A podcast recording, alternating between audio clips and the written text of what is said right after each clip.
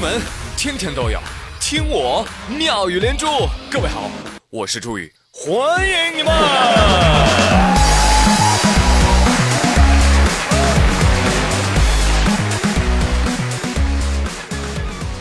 哎，这个盼来盼去啊，终于盼到周五啦，哈哈，却发现明天还得上班。哎，你们是不是都特别不喜欢上班啊？对、我跟你说哈、你这么不爱上班，特别容易被传销组织骗走的。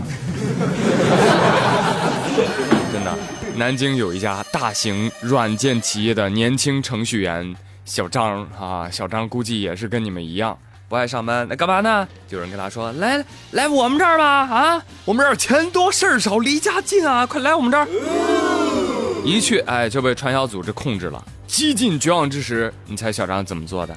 小张跟传销组织头目说：“大哥，你看我，我是程序员，我心甘情愿啊，踏踏实实的想要为我们组织做贡献。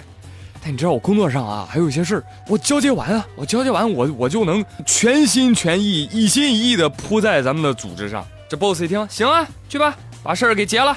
哎，但是老大派了个人监视他，小张也不好跟这个同事在电话里明说，所以呢，他就隐晦的说：“老于啊，呃，这个项目当中啊，有一个测试类的软件啊，可能会影响生产系统。我把这个代码的路径啊，跟你说一下哈，src 杠啊，order center 杠 spice。小张在对话当中啊，还反复提及“控制类”这样的一个字样。这老于呢也不傻，因为这个代码早就上线了，而且小张说的这个代码并不正确啊。对呀、后来老于仔细看了看他的代码，发现啊，代码首字母组合是 SOS 求救信号。再结合小张反复提及的控制类，所以老于觉得啊，小张是不是被被控制了？然后老于给小张回拨电话，又传递出一串代码，其中呢含有六六六六六，哈，并着重提到转换这个字眼。为什么？朋友们知道吗？编程用的是二进制，数字六转换成二进制就是幺幺零。也就是说，公司收到了他的求救信息，十三个小时之后，小张成功被解救。来，预备备，唱，知识就是力量。不对，知识就是好吃的。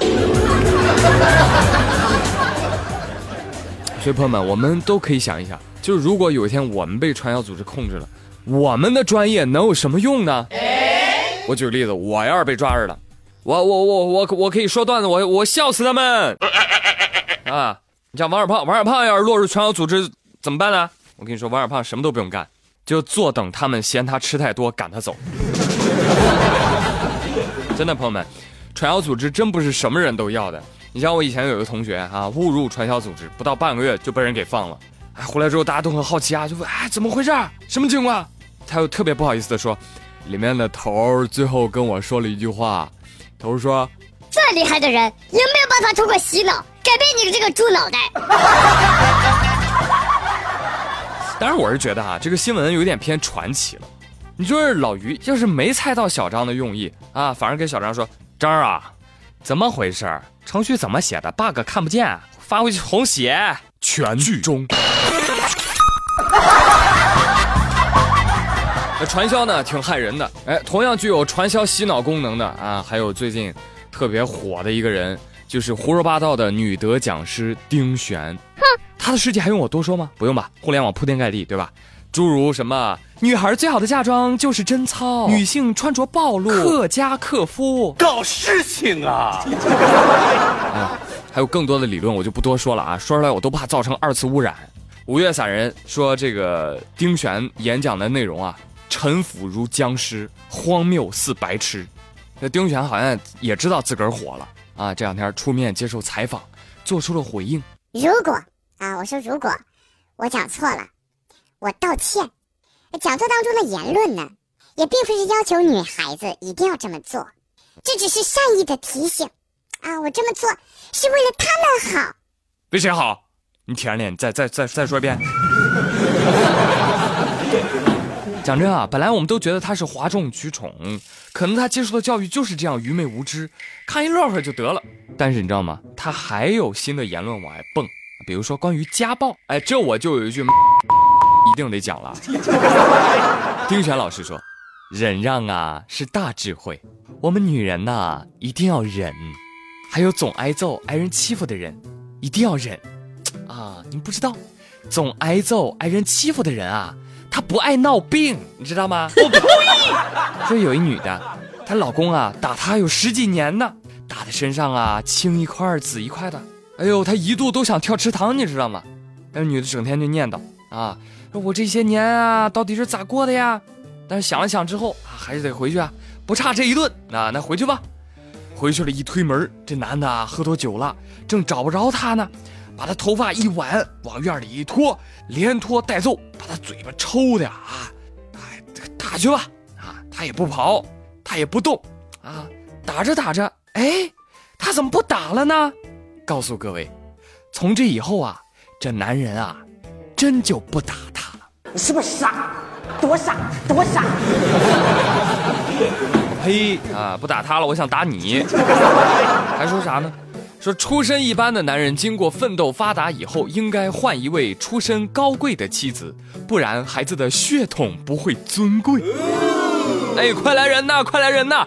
谁家的裹脚布成精了呀？